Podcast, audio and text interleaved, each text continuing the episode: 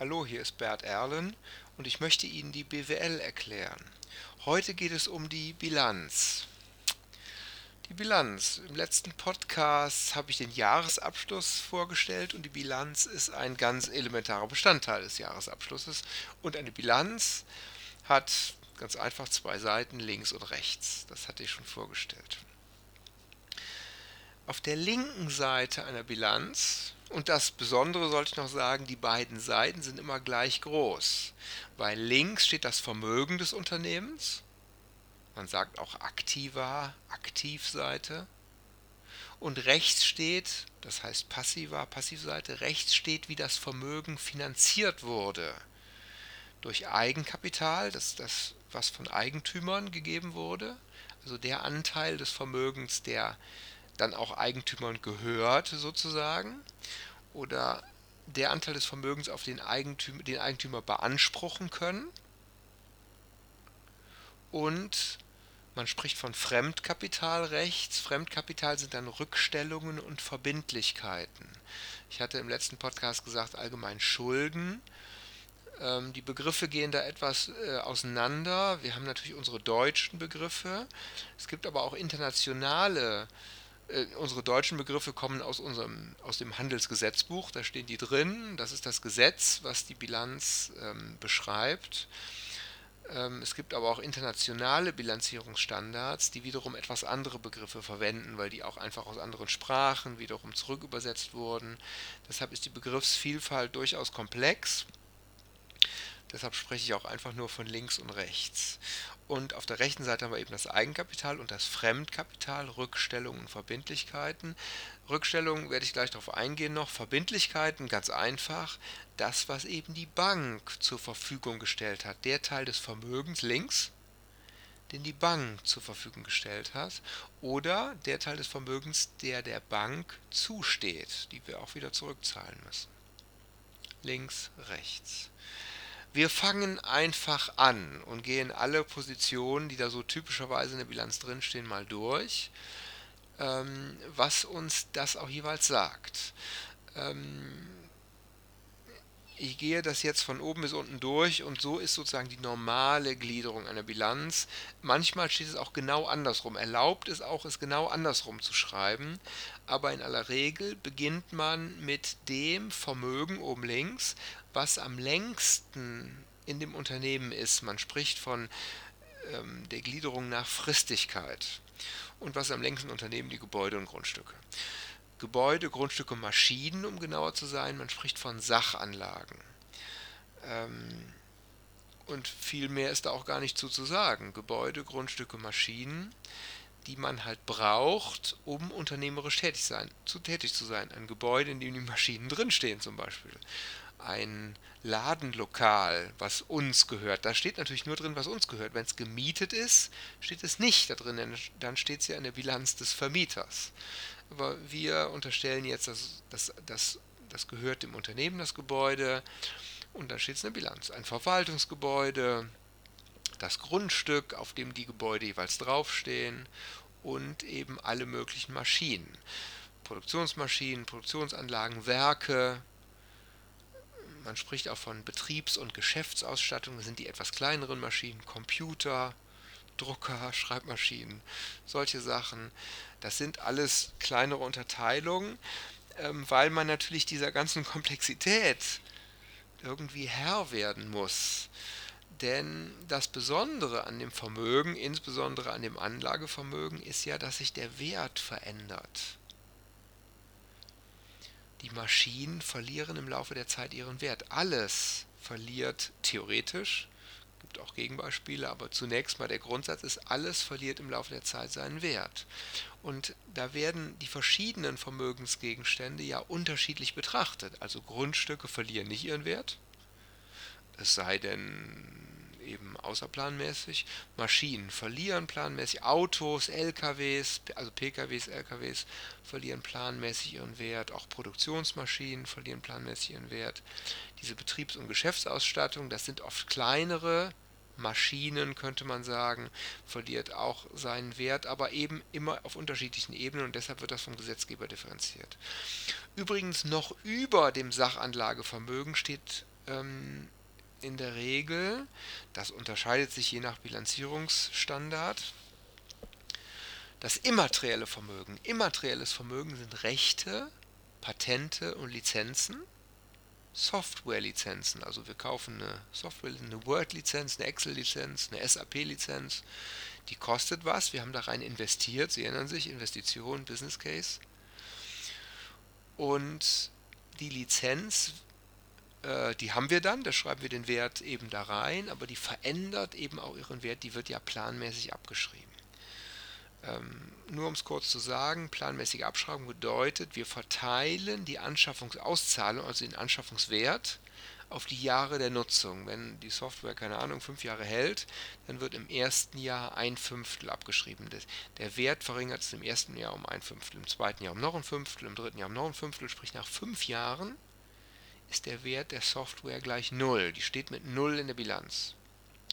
Das stimmt nicht ganz. Man spricht von einem sogenannten Erinnerungswert von einem Euro, damit sozusagen in den Buchungssystemen noch drin ist, ist aber ja faktisch null.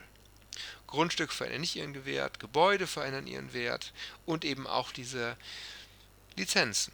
Rechte und Patente können auch, die stehen dann in der Bilanz, wenn die gekauft wurden, wenn wir also dafür Geld auf den Tisch gelegt haben. Rechte, das Recht, einen bestimmten Markennamen zu nutzen vielleicht, das Recht an einer bestimmten Bildmarke vielleicht. Fußballvereine, Bayern, München, Borussia Dortmund, Schalke 04, die schreiben, man sagt, man nennt das aktivieren, weil es geht ja um die Aktiv Aktivseite, die aktivieren die Spielerwerte. Also wenn die einen Fußballspieler kaufen, dann kaufen die den ja nicht wirklich, sondern die bezahlen einen Geldbetrag dafür, dass der, dass der auf einem laufenden Vertrag abgelöst werden kann. Aus einem laufenden Vertrag abgelöst werden kann. Und das ist sozusagen eine Investition in das Recht, diesen Spieler wiederum neu unter Vertrag zu nehmen. Das wäre ein klassisches Recht. Lizenzen, ja, habe ich schon gesagt, Patente. Nehmen Sie gekaufte Patente für ein Patent für einen Google-Algorithmus. Vielleicht ähm, haben Sie schon mal entsprechende Zeitungsmeldungen gesehen, dass äh, Patente auch angezweifelt werden oder Patente für autonomes Fahren oder keine Ahnung, solche Sachen. Rechte, Patente, Lizenzen steht und sogenannter Goodwill. Der steht auch im, im immateriellen Vermögen. Der Goodwill ist, ähm, also um es kurz zu sagen, ähm, ist ein bisschen komplex, ist der Wert, der immaterielle Wert gekaufter Tochterunternehmen. Das heißt, wir haben Unternehmen gekauft, Facebook hat WhatsApp gekauft oder Instagram oder ähm, PSA, Peugeot äh, und so weiter, hat Opel gekauft und dann bezahlt man in der Regel mehr, als man an Sachanlagen kommt bekommt, also an Tische, Stühle, PCs, Schreibtische, Werke, Gebäude, Grundstücke. Man bezahlt oft mehr, weil man will es ja unbedingt haben. Und dieses Mehr begründet sich aus dem Markenwert dieses Unternehmens.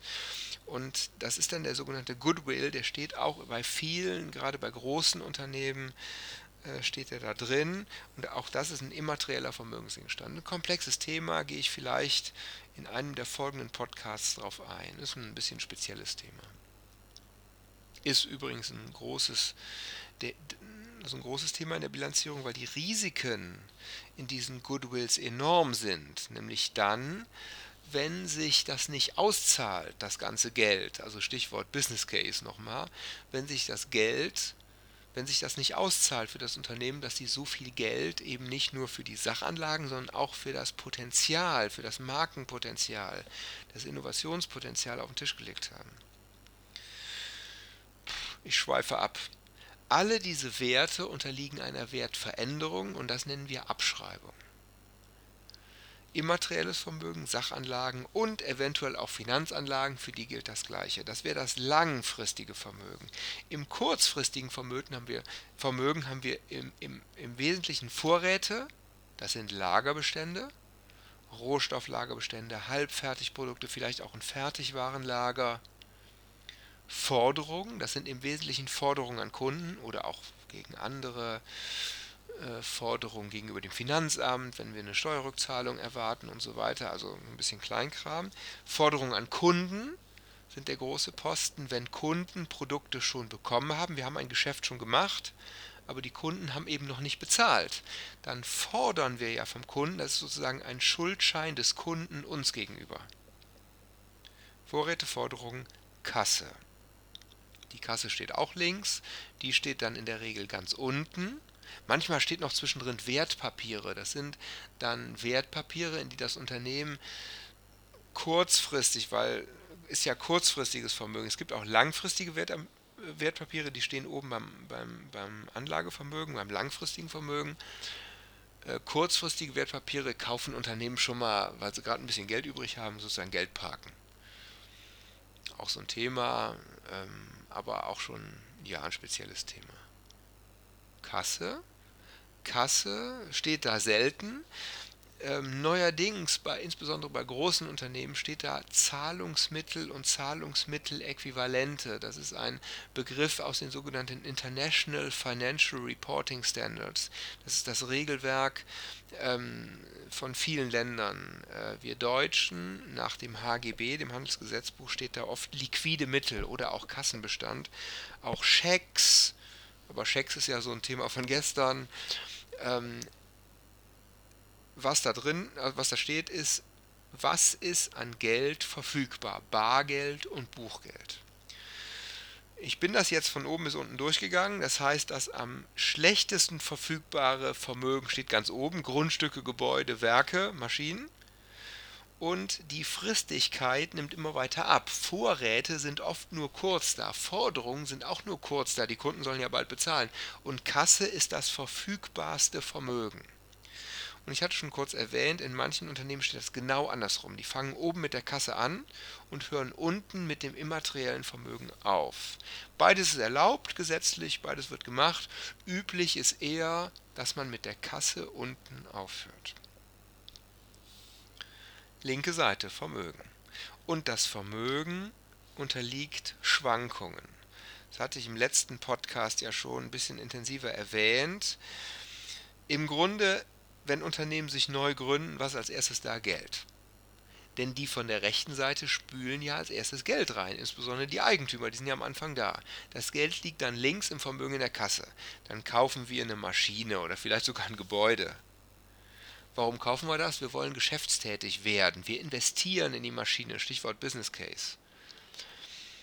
Wir kaufen dann Rohstoffe, sogenannte Vorräte. Wir erwirtschaften ein Produkt, daraus. Das Produkt liegt zunächst auf Lager, wird verkauft, dann entstehen Forderungen, irgendwann zahlt der Kunde, hoffentlich bald, dann haben wir es in der Kasse.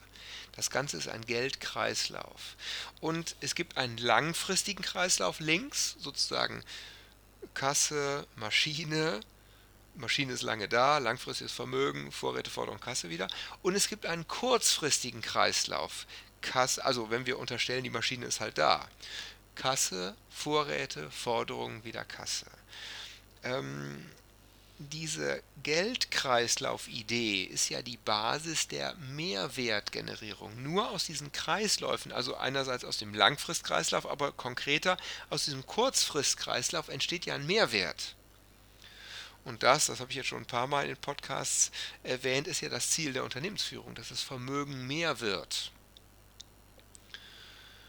Ähm, und diese Kreislaufidee steckt dahinter.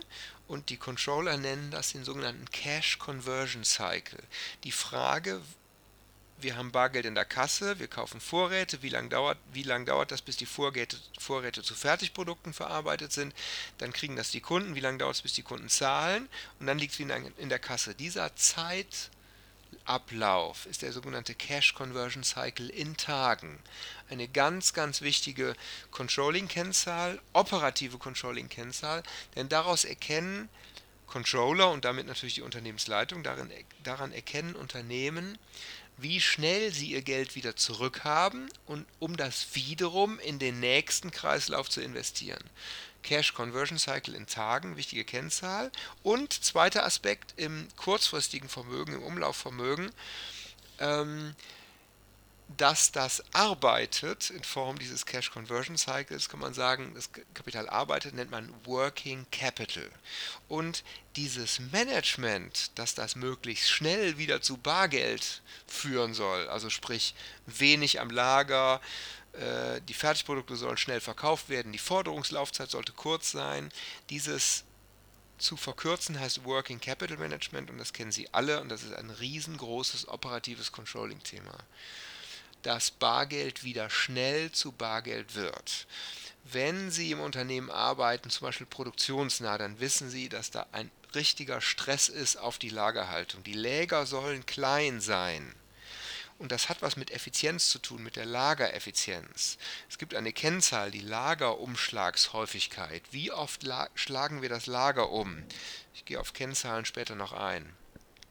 Ähm, und das soll kurz sein. Wir sollen, unsere Kunden kommen, die sollen schnell zahlen, damit es alles schnell geht. Da ist ein Riesenstress in der Organisation, um schnell wieder an Bargeld zu kommen. Denn je schneller wir wieder an Bargeld kommen, desto schneller dreht sich dieser Kreislauf, dieser Cash Conversion Cycle und desto mehr Umsatz machen wir ja. Desto öfter verkaufen wir ja Produkte. Und damit steigt der Umsatz pro Jahr.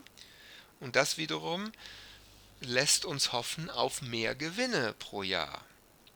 Kommen wir gleich auf der rechten Seite zu. Gewinne werden ja in der Gewinn- und Verlustrechnung gemessen und die Gewinn- und Verlustrechnung wiederum ist ja eine Nebenrechnung des Eigenkapitals oben rechts. Kommen wir zu. Das Vermögen muss arbeiten, damit es mehr wird. Ganz, ganz wichtig. Linke Seite. Rechte Seite. Auf der rechten Seite steht jetzt oben das Eigenkapital, unten das Fremdkapital oder eben andersrum, je nach Gliederungsschema der Bilanz. Aber wir bleiben mal bei dem klassischen Schema, wie es die meisten Unternehmen darstellen. Ähm, Eigenkapital. Eigenkapital ist das, was die Unternehmen, was der, der, die Eigentümer, Entschuldigung, irgendwann mal reingespült haben das nennt man auch gezeichnetes Kapital oder in der GmbH nennt man es Grundkapital, ist aber eigentlich genau das gleiche. Ähm, der englische Begriff fällt mir jetzt gerade gar nicht ein. Wenn das Eigenkapital mehr wird, das messen wir ja in der Gewinn- und Verlustrechnung, dann liegt das daran, dass der Gewinn nicht entnommen wurde. Wenn das Eigenkapital mehr wird, wird das ja das Vermögen wird mehr für die Eigentümer. Dann haben natürlich die Eigentümer das Recht, das Geld zu entnehmen. Dann ist das eine Dividende, die ausgezahlt wird oder eben eine Gewinnausschüttung. Wenn das Eigenkapital mehr wird und nicht alles davon ausgeschüttet wird, also das Ergebnis nicht vollständig ausgeschüttet wird, dann bleibt ja ein bisschen im Eigenkapital und das nennt man Gewinnrücklagen. Das, was ausgeschüttet wird, ist weg geht ja aus der Kasse links raus und rechts wird das eben aus dem Eigenkapital wieder sozusagen ähm, abgezogen. Damit wird die Bilanz kürzer übrigens, man nennt das Bilanzverkürzung. Sprich, wenn wir Mehrwert generieren, ist zunächst eine Bilanzverlängerung, das ist die Idee. Aber wenn dann der Mehrwert entnommen wird, der Gewinn des Jahres, haben wir wieder eine Bilanzverkürzung. Die aller, allermeisten Unternehmen entnehmen aber nicht, die allermeisten Eigentümer entnehmen aber nicht diesen Gewinn. Die lassen das im Unternehmen drin, sprich in der Kasse. Warum? Damit es wieder reinvestiert werden kann. Das ist aber ganz unterschiedlich je nach Eigentümerstruktur. Der, Eigen, der Gesetzgeber möchte eigentlich gerne, dass das Geld im Unternehmen bleibt. Denn dann kann man ja nicht zuletzt Arbeitsplätze sichern. Und dann kann man wieder Mehrwert generieren, der ja nicht zuletzt versteuert wird. Sprich, das Unternehmen, der, Gesetzgeber möchte gerne oder die Gesellschaft, kann man auch sagen, möchte gerne das Unternehmen diese Mehrwerte behalten, damit die Unternehmen sukzessive größer werden, damit sie wieder reinvestieren können, damit sie wieder mehr Umsatz machen, sprich wachsen. Wachstum, ähm, wenn man von Wachstum, unternehmerischem Wachstum spricht, man in der Regel Umsatzwachstum. Und das Umsatzwachstum kann ja nur kommen, der Umsatz kann nur wachsen, wenn das Unternehmen immer mehr Cash Conversion Cycles sozusagen generiert. Ich erwähne das deshalb, dass der Gesetzgeber ein Interesse daran hat, weil der Gesetzgeber eine, eine Vorschrift macht, dass die Gewinnrücklagen, äh, dass die Gewinne in bestimmten Beträgen, gesetzliche Vorgaben, behalten werden müssen und dann nennt man das Kapitalrücklage. Das ist auch ein Begriff, den Sie oft im Eigenkapital lesen können. Also nicht nur die Gewinnrücklage, nicht nur das gezeichnete oder Grundkapital, sondern eine Kapitalrücklage. Das sind die Rücklagen, die behalten werden müssen. Es gibt noch einen anderen Grund für die Kapitalrücklagen. Das sind die sogenannten, Auf, die sogenannten Aufgelder, die Agios bei Eigenkapitalerhöhung. Gehe ich jetzt mal nicht drauf ein, ist ein Spezialthema. Googeln Sie mal Agios bei Eigenkapitalerhöhung, dann wird das dort erläutert. Es gibt noch ein paar andere Rücklagen, Rücklage für eigene Aktien, ähm, fällt mir gerade ein. Äh, es gibt Risikorücklagen, die stehen da aber nicht. Manchmal stehen auch so Begriffe wie äh, Gewinnvortrag, das sind im Grunde Rücklagen, Verlustvortrag, das sind dann negative Rücklagen. Ähm, das sind alles Begriffe, die da stehen auch komplex im Eigenkapital, auch eigentlich für uns, die wir ja im Unternehmen operativ arbeiten, gar nicht so entscheidend, wie diese Buchungsposten im Einzelnen heißen, wie das passiert. Fakt ist, das Ziel der Unternehmensführung ist, dass das Eigenkapital wächst, dass das, das was den Eigentümern, Eigentümern zusteht, wächst. Die wollen ja, dass es wächst, dass, dahinter steckt deren Renditeerwartung pro Jahr so und so viel Prozent und dann ist die Existenz des Unternehmens gesichert. Das war das Eigenkapital. Jetzt noch zum Fremdkapital. Der Begriff Fremdkapital steht so in Bilanzen nie drin. Alle sprechen aber von Fremdkapital und meinen damit Verbindlichkeiten und Rückstellungen. Verbindlichkeiten sind einfach Verbindlichkeiten bei der Bank oder Steuerverbindlichkeiten oder wenn man dem Sozialversicherungsträger, der Rentenversicherung noch was schuldet, was ja ganz normal ist, oder, oder der Arbeitslosenversicherung oder so, dann hat man eben Verbindlichkeiten denen gegenüber also Geld, was man denen noch schuldet, bezahlen muss. Ja. Und Rückstellungen. Rückstellungen sind auch ein bisschen komplex. Rückstellungen entstehen, weil das Unternehmen jemandem Dritten, also nicht den Eigentümern und auch nicht der Bank zum Beispiel, sondern anderen Geld schuldet aus der unternehmerischen Tätigkeit heraus. In den letzten Jahren ähm, gab es ja den Dieselskandal bei den Automobilherstellern. Und wenn Unternehmen sowas haben, weil sie wissen, wir werden verklagt in einem bestimmten Jahr zum Beispiel, dann wissen die ja, demnächst müssen wir eventuell Schadensersatz bezahlen. Und demnächst werden wir, werden die Automobilhersteller Rückrufaktionen haben. Und demnächst müssen die Berater bezahlen, zum Beispiel juristische Berater oder auch Unternehmensberater, die müssen also Anwälte bezahlen, die diese ganzen Prozesse generieren und so weiter. Und der Grund, für diese Zahlung liegt ja im Jahr X. Ich glaube, die, die Diesel, der Dieselskandal äh, startete 2017, glaube ich, oder 2016. Und in diesem Jahr entsteht ja der Aufwand, das ist dann eine Kategorie der Gewinn- und Verlustrechnung, aber das Geld fließt noch gar nicht ab.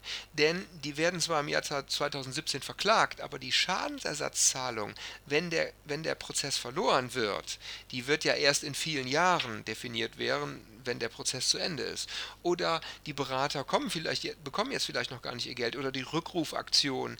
Der Grund für die Rückrufaktion liegt zwar im Jahr 2017, aber die wird vielleicht erst im Jahr 2019 oder 20 oder 21 durchgeführt oder 18. Unternehmen müssen Vorsorge treffen im Sinne eines Aufwandes in der Gewinn- und Verlustrechnung, sprich, das vermindert den Gewinn des Jahres 2017, auch wenn das Geld erst im Jahr 2018, 19, 20 abfließen wird. Und dann bilden die auf der rechten Seite eine sogenannte Rückstellung und das ist im Grunde wie eine Verbindlichkeit gegenüber dem, der irgendwann diesen Schadensersatz bekommt. Oder gegenüber den, also für die Rückrufaktionen zum Beispiel, das bekommen dann die Händler oder die Kunden vielleicht oder die Rechtsanwälte, die irgendwann ihr Honorar bekommen. Der Grund liegt im Jahr 2017, der Abfluss ist erst im Jahr 2019-20. Unternehmen bilden zum Beispiel Pensionsrückstellungen auch oft. Das heißt, die geben ihren Mitarbeitern eine Pensionszusage, Sprich, der Aufwand ist dann in dem Jahr der Zusage, aber das Geld bekommen ja die Mitarbeiter erst, wenn sie in Pension gehen. Und das können ja noch 20 Jahre, 20, 30 Jahre sein. Und in dieser Zwischenzeit wird eine Rückstellung gebildet. Und die steht dann rechts. Wenn dann später zum Beispiel die, die Pensionäre ihr Geld bekommen, dann wird die Rückstellung aufgelöst und dann fließt auf der linken Seite das Geld auch erst ab aber die, die Rückstellung, die ist die ganze Zeit, steht die da. Die muss übrigens auch be bewertet werden. Das sind sensible Themen, wie man die bewertet. Auch Risiko spielt natürlich eine Rolle. Denken Sie an den Prozess. Wir wissen ja noch gar nicht, ob wir den Prozess verlieren. ähm, dann muss man eine Wahrscheinlichkeitsrechnung machen. Dann müssen sozusagen die, die Rahmenbedingungen für dieses Risiko dargestellt werden. Das prüfen übrigens Wirtschaftsprüfer sehr genau, weil da ja jede Menge Luft drinsteckt, jede Menge Einschätzung drinsteckt. Ähm, es gibt eben keine eindeutige Wahrheit. Die Rückstellungen sind ein Hauptinstrument, ähm, mit dem man auch dann eben so eine Bilanz übrigens manipulieren kann, mit dem man ja den Gewinn auch manipulieren kann. Ich komme da noch drauf. Das sind die Rückstellungen. Verbindlichkeiten habe ich schon gesagt, da könnte man auch noch viel zu sagen, wie diese Märkte funktionieren, ist aber gar nicht so sehr unser Fokus, die wir operativ im Unternehmen arbeiten. Das machen unsere Finanzkollegen, die haben das im Griff. Überhaupt haben die die ganze rechte Seite im Griff und das ist nicht so sehr unser Thema. Und die rechte Seite, und jetzt kommt die Zusammenfassung, ist Eigenkapital, Rückstellungen, Verbindlichkeiten, entspricht in der Summe der linken Seite und da ist das ganze Vermögen, langfristiges Vermögen, kurzfristiges Vermögen, denn die beiden Seiten der Bilanz sind immer gleich.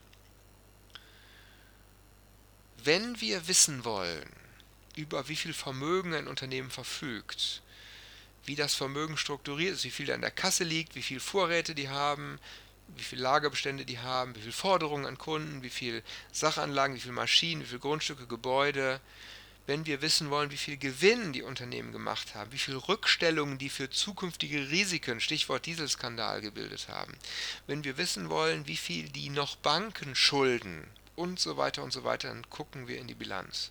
Und in dem Sinne ist die Bilanz super interessant. Äh, kleine Zusatzbemerkung, stellen Sie sich vor, Sie arbeiten bei einem Automobilunternehmen, bei Daimler, Sie sind verantwortlich für die Lagerbestände. Und Sie sehen, so und so viel Prozent unseres Vermögens sind die Lagerbestände. Und Sie finden irgendwie das zu viel. Denken Sie an das Working Capital Management oder an den Cash Conversion Cycle. Sie sind Controller und denken, ach, irgendwie die Lager, ich, ich habe immer das Gefühl, die Lager, Lager sind zu voll, wir könnten auch weniger Lager haben, dann würde der Cash Conversion Cycle schneller gehen, dann könnten wir schneller Geld verdienen, würden wir mehr Umsatz machen, im Grunde wäre das toll. Haben wir denn zu viel Lager? Dann können Sie Ihr Lager mal mit zum Beispiel BMW vergleichen oder VW. Klar, die haben natürlich absolut unterschiedliche Zahlen, aber wenn Sie es in Prozent vom, um, vom, vom, vom Gesamtvermögen rechnen und Sie bekommen raus, BMW hat in Prozent vom Gesamtvermögen viel weniger im Lager liegen, dann ist das ja ein guter Vergleichsmaßstab der, zu der Frage, haben wir jetzt viel oder haben wir wenig? Das ist schon ein kleiner Hinweis auf die Jahresabschlussanalyse, die in ein paar Podcasts kommen wird. Ähm, Sie können Gewinne vergleichen, Sie können Eigenkapital vergleichen, Sie können die Verbindlichkeiten vergleichen immer im Wettbewerbsumfeld super interessant. Wenn Sie sich in dem Unternehmen bewerben wollen Sie wollen wissen, ob das Unternehmen noch lange existieren wird, dann schauen Sie mal, wie viele Kredite in dem Unternehmen sind. Wenn die Kredite sehr hoch sind im Vergleich zum Eigenkapital und wenn die in den letzten Jahren sogar zugenommen haben im Vergleich zum Eigenkapital, dann könnte das ja daran liegen, dass das Eigenkapital selbst nicht gestärkt werden konnte durch Gewinne dann sehen Sie das in den Gewinnen. Also gut, die stehen wieder in der Gewinn-Verlustrechnung, ist der nächste Podcast. Also sprich, durch die ganzen Vergleiche kriegen Sie raus, wie es in dem Unternehmen läuft, wie gut es in dem Unternehmen geht. Mehr im Podcast zur Bilanzanalyse oder zur Kennzahlenanalyse. Wir schauen uns zunächst im nächsten Podcast die Gewinn- und Verlustrechnung an. Bis hierher vielen Dank für Ihre Aufmerksamkeit und bis zum nächsten Mal.